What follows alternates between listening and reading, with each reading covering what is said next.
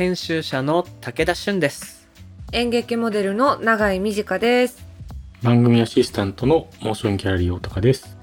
この番組モーションギャラリークロッシングは日本最大級のクラウドファンディングサイト。モーションギャラリー上のプロジェクトを紹介しながらこれからの文化と社会の話をゲストと共に掘り下げていく番組です。この番組はリスナーの皆さんと作るオンラインコミュニティもしもし文化センターよりお送りしています。さてこのエピソード配信はゴールデンウィーク明けっていうことでうん。5月病です。この季節。新しい環境慣れたと思ったらなんか思ってたんと違うなみたいな。ゴールデンウィーク長く休んで体重行きたくな何もしたくない。あるね。うん。あるなあこれって。ということで5月病を乗り越えるためのライフハックを共有し合うコーナーでございますというのはねあの前に永井さんが僕が執筆どう進めたらいいかどうしても止まっちゃうよなんて時にバキバキにおしゃれしてカフェ行ってやるぞって言って書くと書けるよって言ってくれたと。はい。これ以外になんかあります？やる気を上げるための方法。もうねこれは本当にあんま良くないんだろうけどもう最近は最終手段でもう酒飲みに行くっていう ハブとかあとなんかちょっとさアルコールも出してる半分バーみたいなところに私はお酒を飲みたいから出かけるんだって騙すのね自分を。その方が家を出れてでこうお酒飲んだ方が甘くなるからいろんなことがなんかまあ全部消すかもしれないけど書いてみるかみたいなああなるほどねことで始められたりします。もうハードルを下げるためのお酒を飲みに行くっていうライフハックはい。だから運転とかない人はちょっと飲んだ方がいいと思う。ちょっと飲んでやるかぐらいのね。なるほどね。いやでもハードル下げるっていうのは結構ね前の習慣のお話で田中克樹さんもね言ってたよね。気持ちいいことからやるみたいなね。ああそうだね。中井さんにとっては酒だったということですね。大高さんはどう？僕は筋トレかな。ええいやそもそも俺筋トレとかしそんなしないんですけど別にそうちゃんとそういうことやったわけじゃないんですけどもベッドからまず起き上がるの億劫な時あるじゃない。そのままゴロンと転んでこう腕立てとか始めるとなんか頑張ろうみたいな感じになりますよ。わかる。それもちょっとお酒と近いと思うんですけど多分。なんか筋トレってそれしかできないから他のこと考えられないからいいんですよね。はあなるほどね。そうっすね。単純作業っていうかあれしてるだけですもんね。他のことやったら腕立て潰れちゃうじゃないですか僕もウェイト持ってる時に他のこと考えたらあ死ぬって思うからもうそれだけやってれば ギュイーンって脳がなってくっていうか。そっか。いいのか。僕はね日用品の中でいいものを買う。ああそれも大事な感じする。例えばねスーパーでいいんですけど一番高い納豆を買うとかその小さい世界観の中でのトップをちょっと取りに行くみたいな。いつもよりいいやつなるほどね。数百円よわずか。差なんて。だけどなんか特別な気持ちにちょっとなれる。良さそう。いいかも。リンゴとかでもいいんですよ。フルーツでも。ちょっとシャインマスカットまで行くとだいぶちょっとジャンプしないといけないんでそこは使いどころだけどそんなにね外食する期間もまだそんな多くない分ちょっとそういう遊びをしてますね。いいな。これちょっと集めてったらさ順番に調子悪い時試してていいかもね。ああ確かに。助け合い筋トレしていい納豆買って帰りに酒飲む？いやそれ全部合わせたらどうなんだろうって感じですけど。でも本当文殊の知恵集めたいと思うのでぜひリスナーの皆さん5月病対策これがいいよっていうのねぜひハッシュタグつけてお送りください。お待ちしてます。番組のハッシュタグは、シャープ MGC ROS SING ハッシュタグ MG クロッシングです。Apple Podcast の番組ページにもコメントを書き込めます。皆さんのご意見、ご感想お待ちしています。そして、Spotify の番組プレイリストのフォローと、もしもし文化センターへのご参加もお待ちしております。あなたももしもしーずになってねお待ちしてますそれでは始めていきましょう武田俊と長い短がお送りする前回に引き続きゲストにライターの岡田優さんと株式会社サヌフファウンダーでブランドディレクターの本間隆弘さんをお招きします。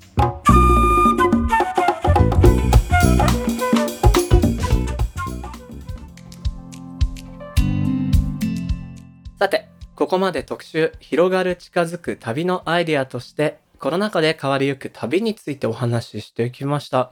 いろんなお話それぞれが旅に目覚めたきっかけ、印象的だった場所、そしてそれぞれのご活動について伺ってきましたけど、永井さん気になることとかお話ししてみたいことある？そうですね。なんか、私、海外に出かけたのって2回だけしかないんですけど、なんかでもやっぱり、私英語も喋れないし、まあ、何もわかんないから、まあいっか、みたいに開き直れる部分があったなーっていうのと同時に、まあうまくいかなかったりとか、適当にノリでいいやって思いながらも、危ないこととかもまあしっかりあるわけじゃないですか。で、それがこう国内で起きる危険とかだったら、まあ言葉も通じるし、ある程度対策の仕方みたいなものがわかるんですけど、海外だとそれがわからない中で、どうでもいいやって思う気持ちもあるけど、やっぱどうしても危機管理みたいなものから逃れられない部分もあって、うんうん。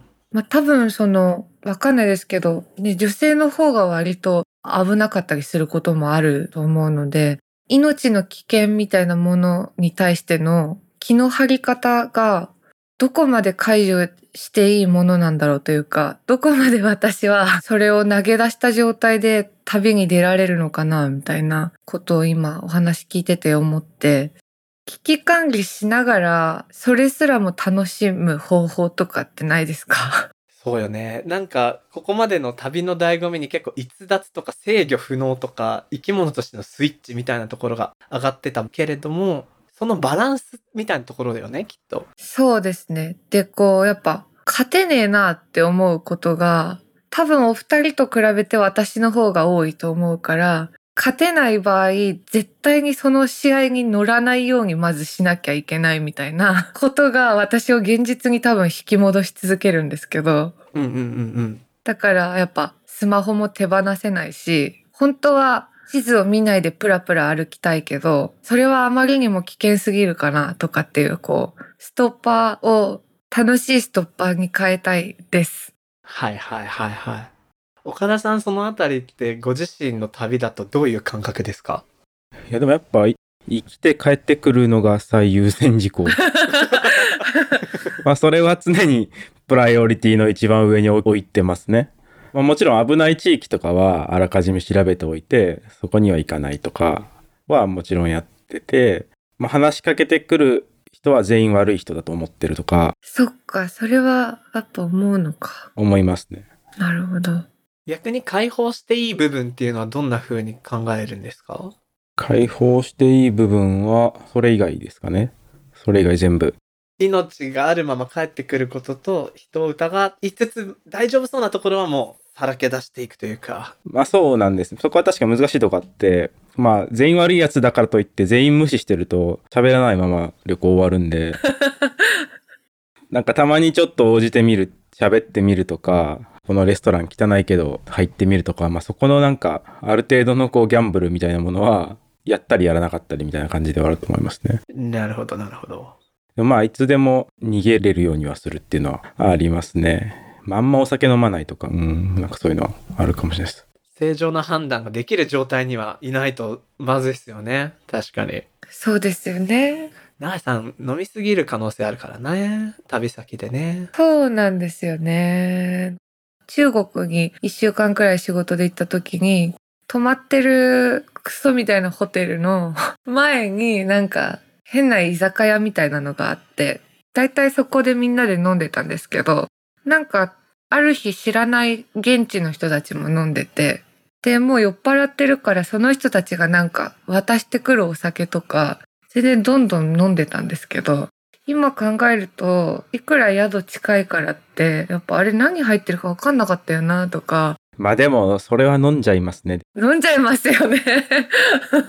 勧められたものをいただくっていうの結構醍醐味レベル高いですよね。リスクゼロにはできないんで、国内にいても同じだと思うんで、ああ、そうですね。そこはなんか、あんまりそこに潔癖症にならないっていうのが、まあ、大事だと思いますね。本間様いかがです？いやー、僕やっぱビビってた方がいいと思うんですよね。旅もそうだし、山なんか特にそうですけど、ビビってないのは逆に怖いと思うんで、常に俺はビビってた方がいいと思ってて、さっきのマップを使うか使わないかで言ったら、Google マップは使わないけど、じゃあ物理のマップを読めるようにしておくっていうビビり方ってすっごい多分大事で、はいはい。山って、例えば雪山とかそうですけど、晴れてるからって、えっちらおっちら登ってて、で、いきなり吹雪いて後ろ向いたら何も見えないみたいなのもよくある話になっちゃうので、だその時はやっぱ物理のマップが大事だし、情報をやっぱなるべく万が一のことないように集めるのは集められるだけ集めるように常にしてるので、ビビってていいと思うんですよね。で、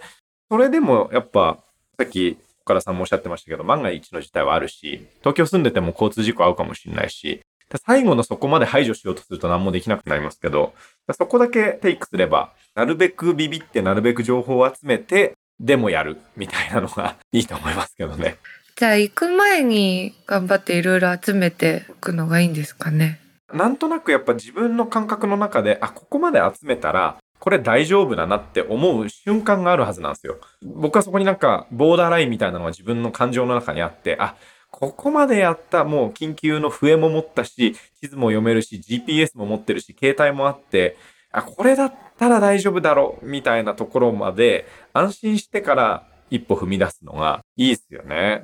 自分の中では一応ベストを尽くして安全な方に行こうとするみたいな。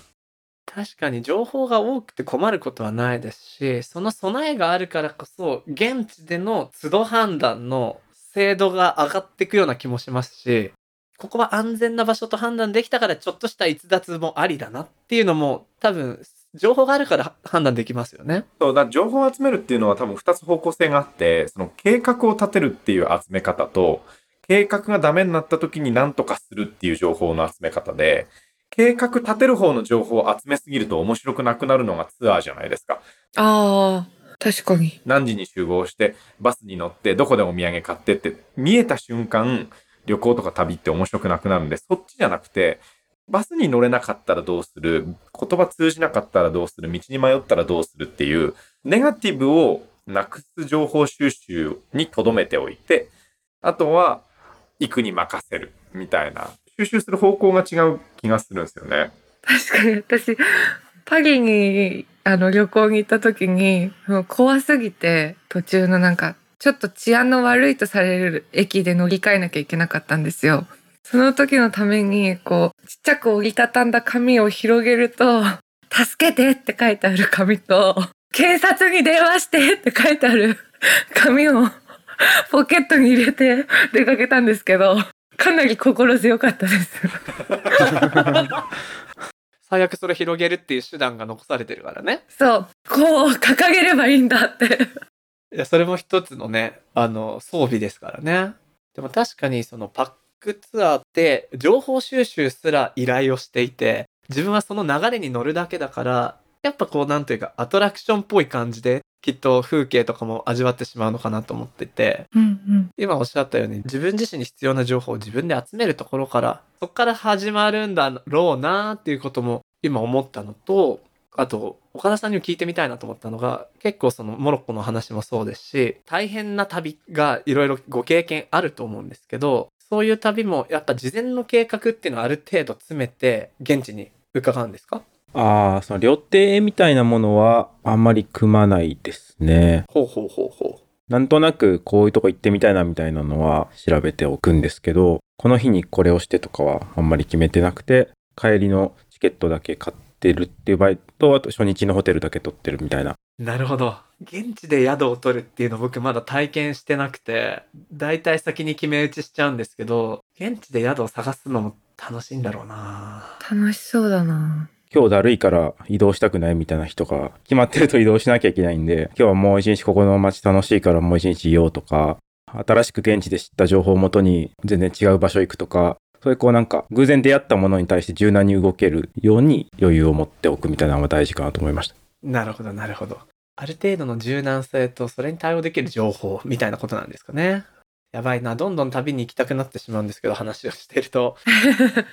ちょっと話題をね、少し向きを変えまして、今お二人のそれぞれの考え方、工夫とか伺っていくと、まあもちろん共通する部分、共通しない部分あると思うんですけど、少しこう一般的な旅、旅行みたいなところからずらして考えたり、そこから何か発想の転換でご自身の活動につなげていらっしゃるななんていうふうに思ったりするんですけど、そういうアイデアどんな風に生み出されていくのか？っていうとこが気になっていて、例えばさっきの岡田さんの検索ボリュームが少ない駅を探してみる。っていうのも一つアイデアですし、古地図を使って歩くもそうですし、本間さんの消費としての旅ではなくて、そこに滞在するっていうこと自体の何か面白みを事業にできないかみたいなことも、なんか共通する部分なのかななんて思うんですけど、そういったアイデアどんな風に生み出していらっしゃるのか、なかなか言葉にしにくいかなという気もするんですが、ちょっと伺ってみたくて、本間さんから伺いましょうかね。どんな風にそういうご自身の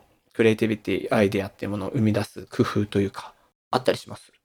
結構意識的にやってることなんですけど、わがままであるリスク取るって思ってて、はわがままであるリスクを取る。例えばその会社の中で事業を選択するときとか、いや、ホテルじゃなくてセカンドホームだよね、みたいな時とか、やっぱりウォントが必要なはずなんですよね。これがいい、みたいな。これが欲しい、みたいな。でもそれって、ウォントには必ず、まあ、苦労がつきまとったり、いやいや、今までとやってきたことと違うじゃん、みたいな反対があったり、お前わがままだな、みたいな。そもそも自然の中で遊びてえだけじゃねえかよ、みたいな 話があったりするんですけど、でも俺その圧力が生まれるのは全然いいと思ってて、ううんん細かいことなんですよ。別にホテル取りゃいいし、車中泊すればいいし。でも、もっとチェックインしやすくしたい、シャワー欲しい、荷物置くスペースも欲しい、で、自分家みたいに使いたい、キッチンも欲しいみたいって、それってもうわがままの連続なんですけど、そうですね。でもそれを積み上げていくと多分他と違うものができるんで、やっぱわがままであるっていうのが面白いし大事な気もしてるって感じですかね。まさにサヌでやってらっしゃることって、本間さんが個人的に欲しいなって思う、ウォントの積み重ねみたいなことなんですよね、きっと。そうですね。そもそもゲストハウス作った時も自分が旅人でありたいっていうウォントですし、でも旅中に本当に汚い宿しかなかったから、安くて綺麗な宿が欲しいっていうウォントだったし、で、そこから少し大人になって30ぐらいになったら、いや、ゲストハウスじゃなくてちょっと高級なホテルも泊まってみたいなって思ったから、高級なホテル作ったし、その常に欲しいみたいなのが先行しますね。なるほどな。でも、個人的なそのウォントって、おそらく世にないから発生してるわけじゃないですか。そうですね。それを重ねていくと結構唯一性の高い事業にも組み上がっていく、論理的にはそうなるわけですもんね。そうで、特に今の時代って、情報発信しやすいんで、誰かが本気で欲しいって思ってるものって必ず違う人も欲しいって思ってるじゃないですか。別に100万人、1000万人に当てなくても、1万人に当てればいいんで、で、その1万人にすっごい届きやすい環境が整ってるから、もはや自分が本当に欲しいもの、ちょっと周りと違うものを作ったら、誰かに喜ばれるはずなんですよね。うんうんうん。でそういう意味では、その、ウォントの精度を上げていくとか、自分の欲しいものの精度を上げていくといいかな、なんて思います。なるほどなその結果が2300人の街っていうことですもんね。そうだよな数字にするとなんか生々しくなっちゃいますけど、そうなりますね。実証されてる。なるほど、なるほど。意識的にわがままであるリスクを取るっていうのが一つ習慣というか思考法なんですね。なるほど。岡田さんの場合はその旅を面白くみたいなところでいろんな仕掛けを、ご著書にも仕掛けがありますし、普段の多分旅の仕掛けもあったりすると思うんですけど、何か心がけてること、工夫されてることってあります？そうですね。なんかいろいろあるんですけど、でもさっきの本間さんの話は結構そうだなと思うとこあって、仕事の話になっちゃうんですけど、本業の方は普通に会社員で、会計ソフトとか製品の、まあ、開発をしてて、で、どういう機能をつけるかとかを考える仕事をしてるんですけど、そうやってまさにそのなんか会計ソフトとかで、もうこんな機能をつけてほしいみたいなのがこう、みんなからいろんな要望が来るんですよね。はい、はい。それ社内も社外もそうだし、それをまあなんかこうバランス取りながら、これをつけていこうみたいな決めるんですけど、結局なんかそれ全部要望を聞いてると、めちゃくちゃつまんないソフトが出来上がるんですよね。結局逆に誰も使えないみたいな、いろんななんか細かい機能があって使いづらいとか、なんかこう全然尖ってないソフトになっちゃうから、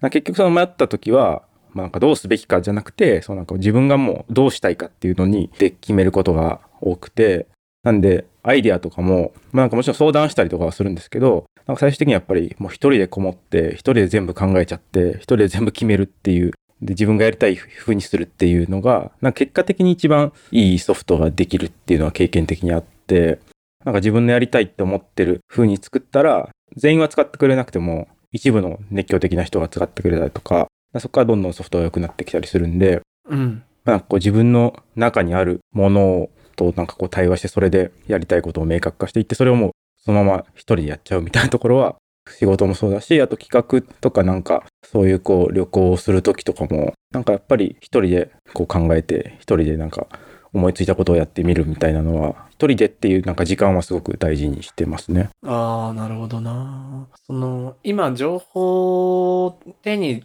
しやすい環境がいっぱいある分、今お話にあったユーザーからのオーダーも多くの人から取ることもできるでしょうし、まあ実際旅だと、まあいろんなケースの旅とか、こういう場所が面白そうだっていうのも、いくらでもこう入れることができるじゃないですか。これは自分も、あの、編集者としての仕事で迷うところがあって、今のトレンド的なものとか、次はこれだぞみたいな情報を見すぎていると、自分の中の判断基準がどうもおぼろげになってしまいがちなケースがあって、いや、ある程度閉ざさないとダメなのかなみたいな瞬間がちょいちょいあるんですけど、あえてこう、閉ざして自分のピュアな判断でみたいなことも意識的にされてるんですか？そうですね。ライターとかでこう、ネットで記事とか書いてたりするんですけど、なんかやっぱ、受けてる記事とかバズってる記事とか見すぎるって意識しちゃうと全然なんかおも面白くないものができちゃって、そうっすよね。だからなんかそういう、あえて繋がらないとか、遮断するとかっていうことはやってますね。なんかあんまり読まない。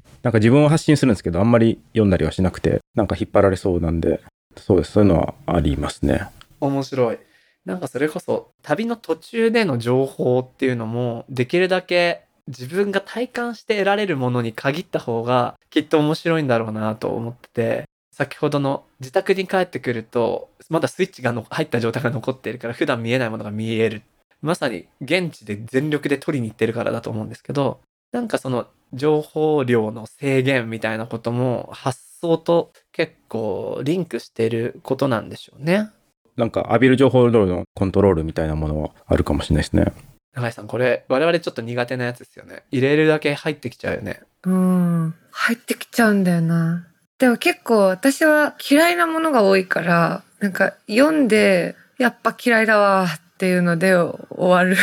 ことが。本当嫌いさの再確認だ。うん、そう、嫌いなところをなぞっちゃうんだよね。本当に不毛な時間だなって思いながら。再確認したらもう蓋しとけばいいんだけどね。本来はね。うんうん。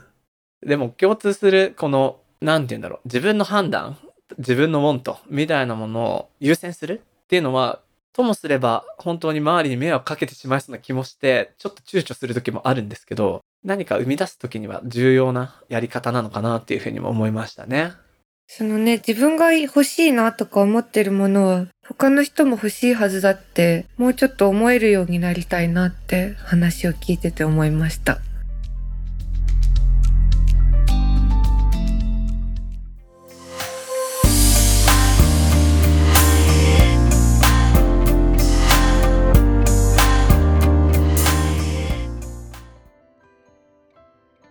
ここからはモーションギャラリーで現在挑戦中のプロジェクトの中から特に注目してほしいものを紹介するホットプロジェクト。大高さん今日はどんなものが届いてますか？はい。最近は下北沢の K2 もそうですし、島根県増田市の島根シネマ小野沢、あと、青梅市のシネマ猫さんなど、映画館の立ち上げのプロジェクトが本当に多くありますけども、今回は東京都墨田区にマルチミニシアターを作るプロジェクトというのをご紹介します。おおいいねいいねどんどん出てきますね。このプロジェクトの舞台は隅田川を挟んで浅草と隣接する東橋です。で、実は墨田区は錦糸町や上野へのアクセスが良くて、みんなそちらに集まってしまうということで、ミニシアター不毛の地と呼ばれているそうなんです。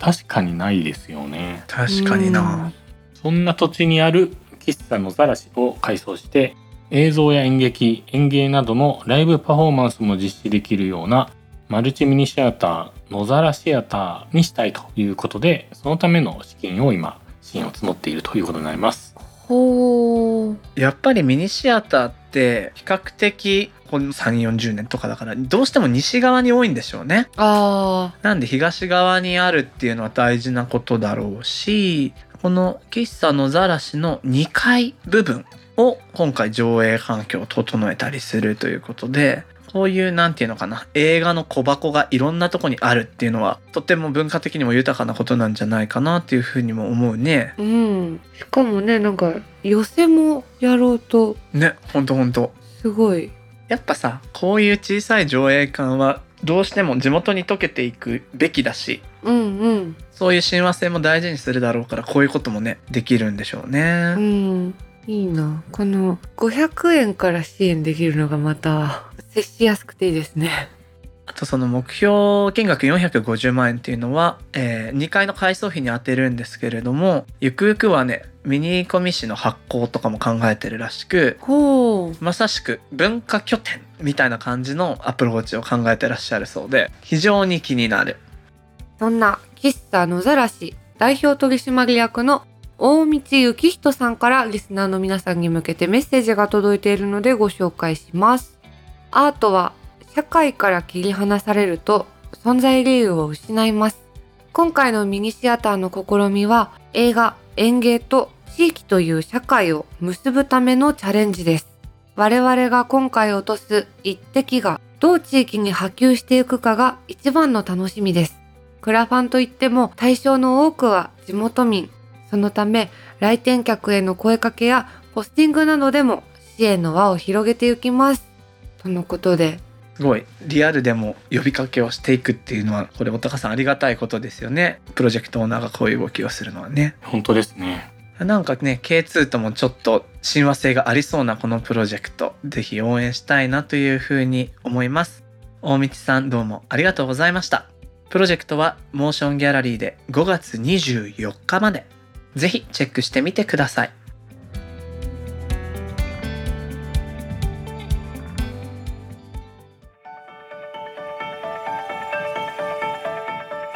さて3エピソード目おしまいになりましたが永井さんどうかな？なんか、あ、全部同じなんだなって思ったんだけど、うん。やっぱ酒飲む前にヘパリーゼ飲んだ方がいいし、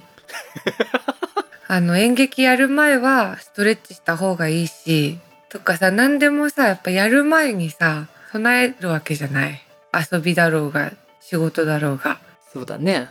だから、普通にそれの旅バージョンっていうものを普通にやればいいんだなと思いました。いやほんとそうだわ僕はね自分に引きつけては釣りの話で聞こえてきてもう釣りってもう行って釣りたいばっかりあるんだけどうんうんうん。前夜に使うルアーをチェックして針を変えたりとかしないせいで当たりがあるのに魚がかからないみたいなことってあるんですよそっかそっか。事前の準備が当日の自由度を生むわけよそうなんだよね。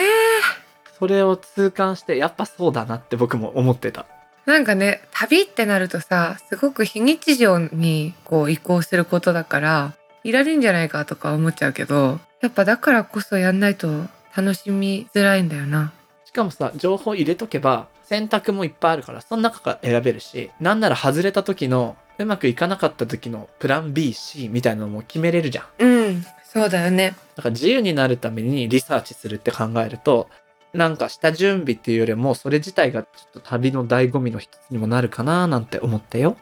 なんかいいこと言ったなうん、言った。ここでね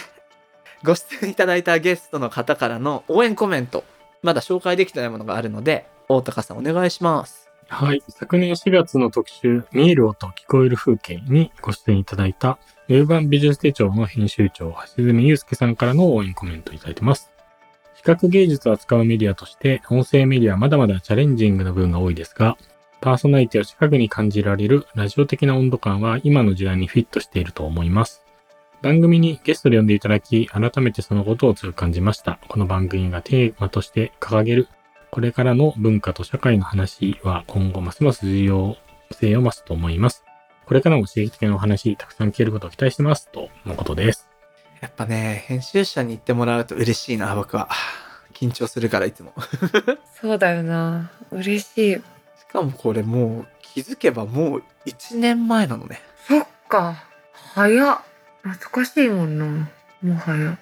でもこのね、この時のね、特集タイトルも、今見直すといいね。見える音聞こえ、あ、いいねってこれ僕がつけたんだけど。いいよ